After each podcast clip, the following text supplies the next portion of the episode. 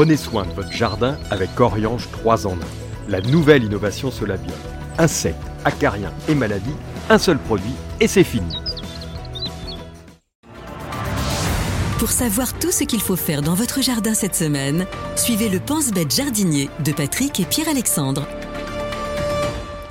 Mon cher Pierre, nous continuons à travailler régulièrement. On a, d'ailleurs, je vous conseille de reprendre les conseils qui avaient été donnés dans les semaines précédentes, parce que il est vrai que d'une semaine à l'autre, ça évolue pas d'une façon extrêmement spectaculaire. Toutefois, par exemple, au potager, on peut commencer les endives. Oui. Alors, faut déjà avoir euh, semé les, racines de chicorée Whitloff. Bah, exactement. C'est une galère. Hein.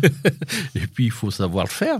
Voilà, c'est. Ah, on veut savoir le faire avec les hybrides d'aujourd'hui, c'est facile, mais ça, qu'il faut savoir quand même qu'une chicorée Whitloff, ça vous prend bien 50-60 cm de large mhm. avec le feuillage que la racine, elle va vous faire 40 cm, qu'il vous faut donc une grosse fourche bêche pour mmh. l'arracher. Mmh. Après, il va falloir couper tout ça et puis le mettre à forcer. Bon, on peut s'amuser à faire des endives si mmh. on est un potagériste forcené. Quand on est un jardin, un jardinier plutôt urbain, je crois qu'on évite un peu ça.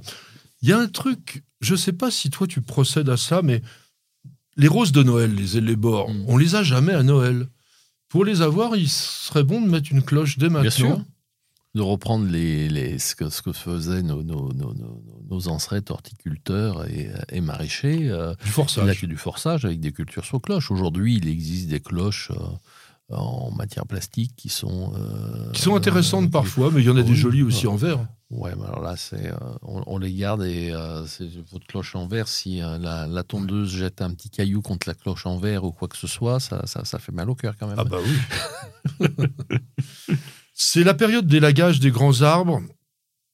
Faites appel à un professionnel si vous avez besoin de faire réduire la dimension de votre grands arbres, s'ils menacent certains bâtiments, par exemple, ou s'ils sont trop touffus. C'est un travail qui est difficile, périlleux, et donc je ne vous conseille pas, même si vous êtes jeune, en pleine santé, de vous y mettre vous-même, d'autant plus que manier une, une tronçonneuse euh, quand on est accroché à un arbre, c'est non non c'est c'est vraiment très dangereux. Euh, alors ce que vous pouvez faire, c'est euh, acheter une scie avec un manche télescopique, télescopique de 5 à 6 mètres et d'être euh, à pied, enfin d'être d'être sur le sol et de couper les branches à une certaine hauteur si vous voulez. Mais autrement, faites appel à un professionnel et faites attention que c'est les, que le professionnel auquel vous faites appel ait bien les assurances adéquates, qu'il n'y ait pas d'accident dans votre jardin. Et que ce soit pas un massacreur de plantes. Et donc euh, il y, a, y a des il y a des, pas un syndicat, mais il y a une association des arboristes et lagueurs mmh. que je vous conseille parce que ce sont des gens qui respectent les arbres. Parce qu'il y en a qui disent on va vous tailler l'arbre. Non, ils vous le massacrent, ils vous le, le ratatinent. C'est vraiment pas ça que l'on recherche. Il faut simplement conserver la forme de l'arbre, mais réduire quand il y en a besoin, ou par exemple simplement couper une grosse branche. Mais rappelez-vous, hein, on a une croissance dichotomique, ça veut dire que quand on coupe une grosse branche d'un côté, il faut en couper une autre de l'autre côté pour que la plante ne soit pas déséquilibrée ça serait le moment d'éliminer des vieilles souches quand on a eu euh, des plantes euh, bah, qui ont dû euh, être coupées mais qu'on n'a pas encore arrachées. Tu as une technique pour ça? Bien aiguiser sa bêche. Oh, mais si c'est vraiment une grosse souche Ah non, non. Après, pour certains travaux, j'ai déjà utilisé des marteaux-piqueurs électriques sur lesquels ah, on prend un pic a une forme de bêche qu'on aiguise voilà, ça, peut servir. Après, les vieilles souches, il faut attendre qu'elles se décomposent. Hein. Donc, euh, pour attendre qu'elles se décomposent, il faut du temps. Euh, ça apporte le pourrier. J'ai jamais essayé, euh, on m'avait parlé de, de, mettre des gousses d'ail. Ah oui donc je pense que l'huile essentielle d'ail sera plus performante que la gousse d'ail déjà. Euh, voilà, donc si c'est des grosses souches, malheureusement, il n'y a pas grand-chose grand à faire. Il y a, des, on peut louer hein, des dessoucheuses. Ah, mais la dessoucheuse va venir rogner, des rogneuses de souches. On appelle ça une rogneuse qui va venir rogner à moins 10, moins 20 cm. Mais vous aurez toujours les racines dans le sol, il y aura toujours le, il y aura toujours le problème. Ou alors si on peut l'extraire avec une pelle euh, mécanique. voilà, mais là il faut beaucoup de place et ça risque de faire un très gros trou.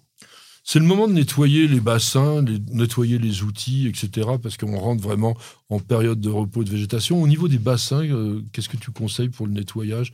Faut, faut le faire tous les ans ou faut laisser plus la végétation se développer? Bah, Tout dépend du type de bassin que l'on a. Si c'est juste un miroir d'eau dans lequel il y a zéro plante, il n'y a rien, et que il y a des actes qui se sont développés, on peut vider son bassin, le nettoyer complètement et le, remettre en eau. Si c'est un bassin où il y a des plantes, il faut toujours respecter un certain équilibre. Euh, parce qu'un bassin avec des plantes, euh, l'eau va mettre euh, plusieurs semaines, plusieurs mois, voire plusieurs années pour trouver un équilibre et d'avoir une eau qui, soit, qui soit à peu près claire, sur laquelle il y a toujours un mouvement, une cascade qui se met en place. Donc c'est un petit peu difficile. Par contre, c'est le moment peut-être de retirer certaines plantes aquatiques, de les diviser, de les replanter. Oui, dans les plantes qui sont intéressantes, mais quand on a des... Par nous, on a, on a des des lentilles d'eau, on ne peut pas s'en débarrasser. Bah, soit tu mets un poisson qui mange les lentilles d'eau, un, un, amour, une carpe amour blanc, autrement tu les mets sur ton compost, c'est un très bon activateur de compost, c'est plein d'azote. On fait pas de compost. bah, tu, les mets en, tu les mets en paillage, tu les mets en paillage ah. et euh, oh. ça va très bien fonctionner. Ça sent mauvais, c'est pas possible. Non, non, ça c'est des mauvaises idées. on va des lentilles d'eau. En revanche, euh, tiens, on va vidanger le système d'arrosage automatique pour le mettre en gel, ça c'est important surtout si vous êtes dans une certaine région qui risque d'avoir froid.